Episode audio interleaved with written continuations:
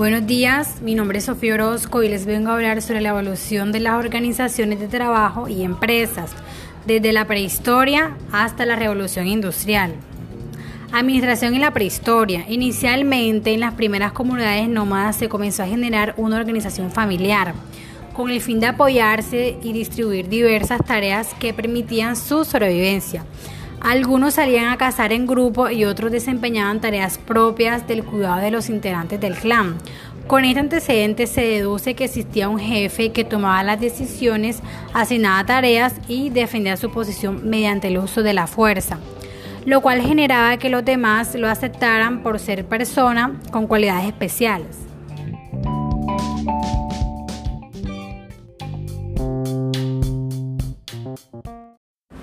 Evolución de la administración. En la evolución de la administración nos encontramos con la época primitiva, la aparición de la agricultura y la cultura gregolatina. En la época primitiva es aquella que obtuvo marcada por el dominio de la necesidad de organizarse para cumplir un objetivo específico de la manera más eficaz posible. El hombre desde sus inicios entendió que solamente formando grupos productivos lograría alcanzar sus metas de protección, alimentación y sustento. Reconoció también la necesidad de administrar los recursos con los que contaba para poder subsistir. Y em, nos encontramos ahora en la aparición de la agricultura. La aparición de la agricultura, asociada directamente con la aparición de la agricultura como la actividad económica principal, la humanidad entra en una fase sedentaria. Esto implicó tener una mejor administración. No solo había que cazar y recolectar, sino también sembrar, cuidar este, y cosechar alimentos. Este periodo se caracterizó por la aparición de la agricultura y la vida sedentaria. Prevaleció la división del trabajo por edad, sexo y predominaba la organización de tipo patriarcal.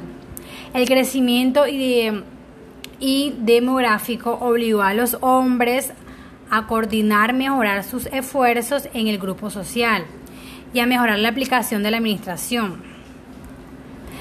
A continuación, la cultura grecolatina. La cultura grecolatina o antigüedad grecolatina hace referencia a la mezcla de los conocimientos, aldeas, tradiciones y costumbres que se formaron a partir de la fusión de los, de los pueblos griegos y romanos. Esta función se produjo a partir del siglo II a.C.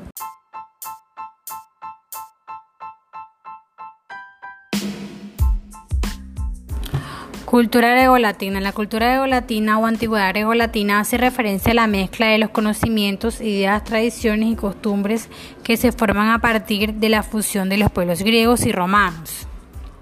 Esta fusión se produjo a partir del siglo II a.C., cuando los romanos conquistaron Grecia y empezaron a asimilar su cultura.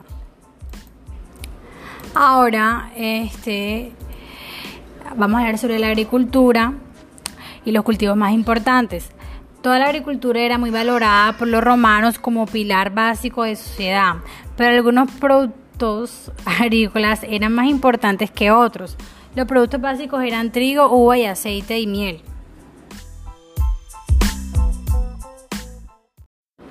El feudalismo. El origen del feudalismo se sitúa en el momento en el que se desintegró el imperio carolingio en el siglo IX. En tal situación, los monarcas comenzaron a tener serias dificultades para defender sus posesiones. Ello condujo a que los reyes que reinaban tras la caída del imperio carolingio se viesen obligados a buscar el apoyo de los nobles, especialmente condes y marqueses, a cambio de ser una parte del poder regio, así como tierras en los que tendrían un poder casi absoluto. La revolución industrial.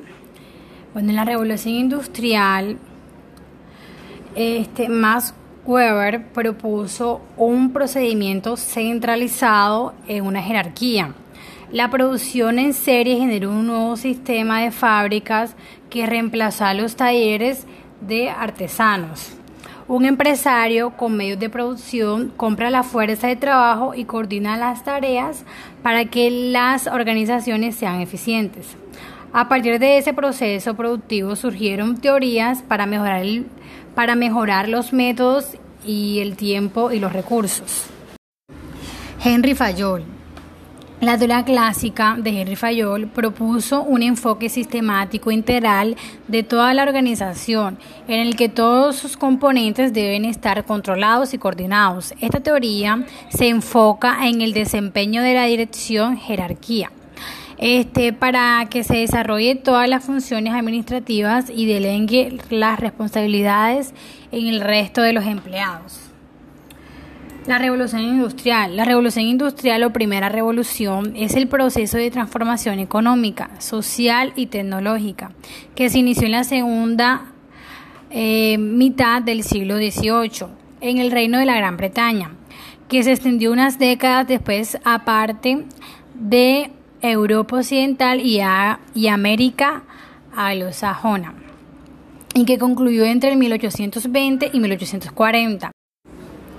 Frederick Wilson.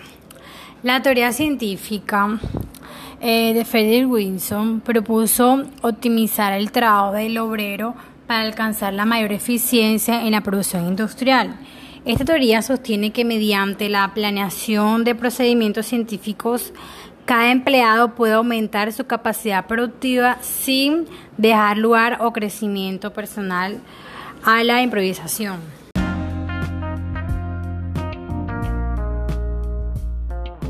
Las causas de la revolución industrial son complejas, con algunos historiadores viéndola como en el momento en que se dejaron atrás los cambios sociales e institucionales surgidos en el fin de la etapa feudal británica después de la guerra civil inglesa en el siglo XVII. Con los controles fronterizos se hicieron más efectivos. La, la propagación de enfermedades disminuyó la revolución agrícola británica hizo además eficiente la reproducción de alimentos con menos trabajos intensivos, alentando a la población que no podía este, que no podía encontrar trabajos agrícolas a, a tomar empleos relacionados con la industria, organizando un movimiento migrato desde el campo de las ciudades, así como un nuevo desarrollo en las fábricas, la expansión colonial del siglo XVII acompañada del desarrollo del comercio internacional.